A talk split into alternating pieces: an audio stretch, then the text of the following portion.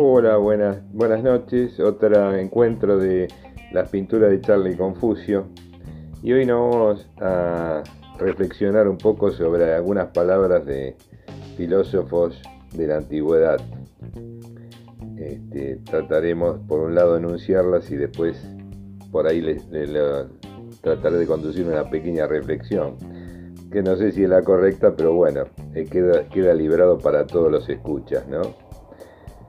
Por ejemplo, Epicuro, eh, que vivió antes del 345, 341 a.C.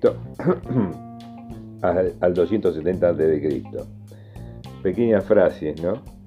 Eh, debemos meditar, por lo tanto, sobre las cosas que nos reportan felicidad, porque si disfrutamos de ella, lo poseemos todos, y si nos falta, hacemos todo lo posible para obtenerla.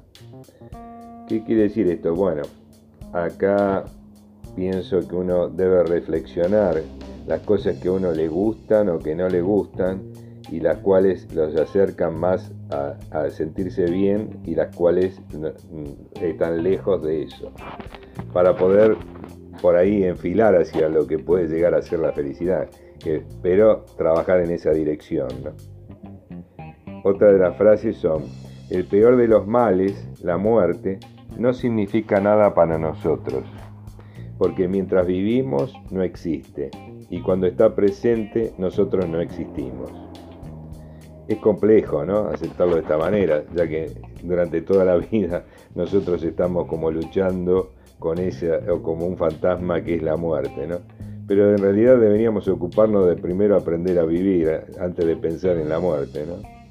Este, y, bueno, cuando todavía no dimos el primer paso, ¿para qué pensar en, el último, ¿no? Este, bueno, otra de las frases es, el sabio entre los alimentos no escoge los más abundantes, sino lo más agradable. Del mismo modo, disfruta no del tiempo más largo, sino el más intenso en placer. Esto, este, ¿qué quiere decir, no? No, no es el volumen, sino lo que le produce mayor placer. Epicuro fue en realidad como, este, fue el creador del epicureísmo, en, el cual le daba mucha este, importancia a los placeres y a, sentirse bien permanentemente, pero fue, era muy interesante su, forma de observar y de qué manera poder llegar al verdadero placer. ¿no? Y, este, y en este caso no, dice la, no habla de la cantidad, sino habla de la calidad. Justamente porque nosotros estamos limitados, ¿no? Este, no, no podemos, o sea, al tener un límite, tenemos que elegir la mejor calidad para que en cada momento sea lo más eh, intenso. Otra de las frases que nos lleva es la salud del cuerpo y la tranquilidad del alma deben ser los, los objetivos de una vida feliz. O sea, cuidarnos, cuidar bien el cuerpo y también que el alma esté tranquila.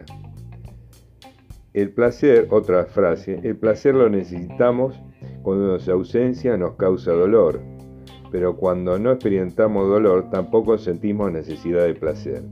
Es casi como que están concatenados, ¿no? Y a veces, por ejemplo, si tenemos la gana de tomar este, un, vaso de agua y no lo podemos tomar, eso nos produce un displacer, y, pero sí en la medida que pasa más tiempo, cuanto más, más tiempo nos pasa, el poder este, lograr satisfacer eso nos produce un placer más intenso. Podemos llegar a decir en algunos casos que la mitad del placer es la espera, ¿no? Otra de las frases. Y muchos dolores los consideramos preferibles a los placeres si obtenemos mayor placer cuanto más tiempo hayamos soportado el dolor. Es complejo poder entenderlo de esta manera, ¿no? Pero a veces esa nos produce una intensidad eh, soportar determinadas cosas y después poder lograr concretar, satisfacer eso. ¿no? Y después otra frase es placer, no sentir dolor en el cuerpo ni turbación en el alma. Bueno, se, se relaciona mucho con el anterior, ¿no? Que cuida, con respecto al cuidado del cuerpo y que el alma esté eh, tranquila. Bueno, Séneca Séneca de 4 antes de Cristo a 65 después de Cristo, otro filósofo importante. Y él habla, dice, otra una frase dice, no son los viajes, es la disposición interior las que nos procura la salud.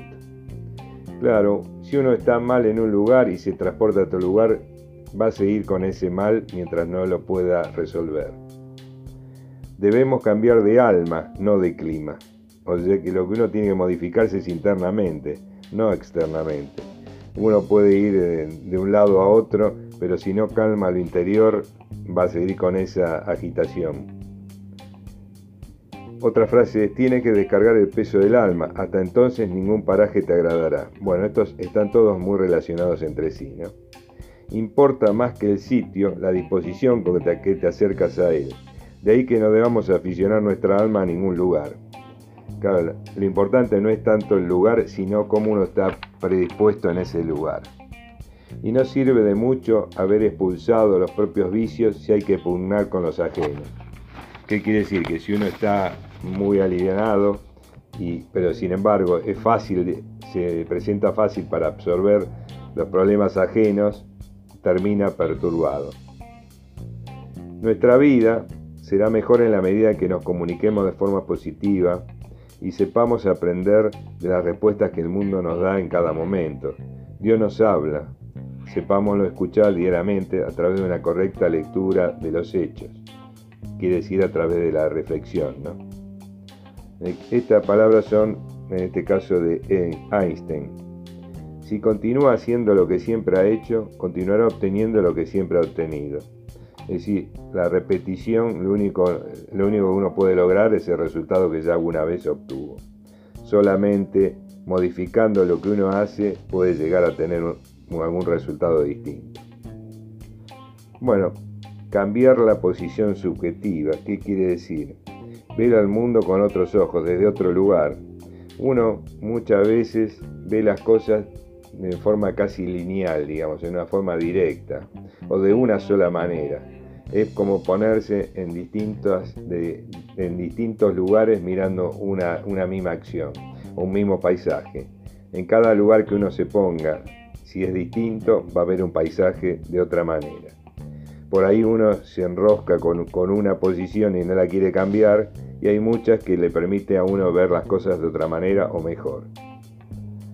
Otro punto esto no sé de dónde lo tomé, pero me parece muy interesante, no complicarse la vida inútilmente. Sí, por ahí hacer en, unos casos las cosas más sencillas, ¿no? Más que buscar lo más rebuscado. Borges, por ejemplo, dice, me gustaría encontrar una suerte de serenidad que no tengo. Y bueno, eso es fundamental, ¿no?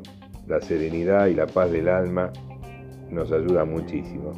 Schopenhauer lo que tenemos puede no hacernos felices, pero lo que nos falta nos hace ciertamente desdichados.